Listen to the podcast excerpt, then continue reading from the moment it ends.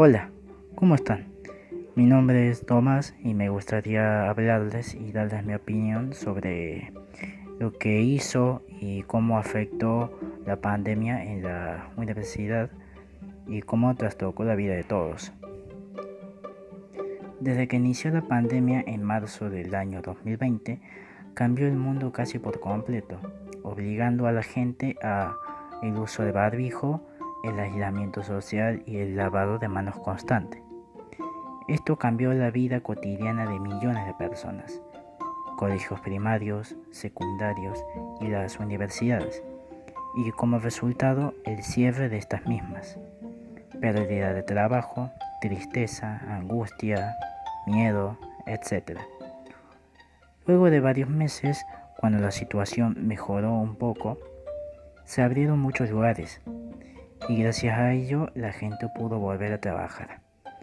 Y pasando del aislamiento social a el distanciamiento social, permitiéndole a la gente poder salir siempre y cuando respetando los protocolos.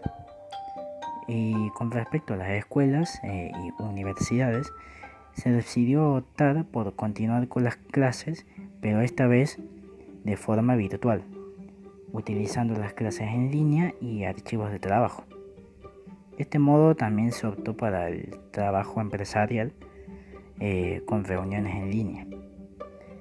En la universidad se ve muy reflejado este concepto de virtualidad y de digitalización, ya que en un principio los estudiantes se sentían un poco molestos, incómodos, angustiados al empezar a probar estas clases virtuales.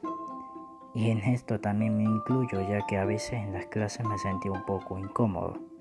Pero luego con el paso de los días empecé a acostumbrarme más.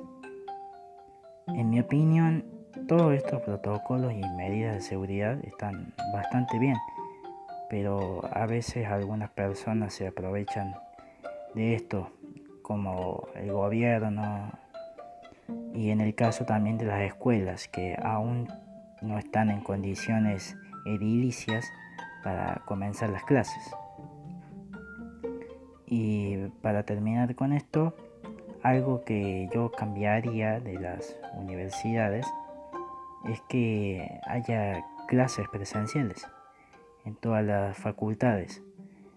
Eh, y obvio, respetando los protocolos, uso del barbijo, eh, distanciamiento y alcohol en gel. También pondría eh, otra cosa que cambiaría en las universidades es que se incluyera más personas como eh, gente ciega, sordos, o sea, gente que no, gente que tenga alguna problema de, o alguna discapacidad. Una vez dicho todo esto, me despido y que tengan un buen día todos.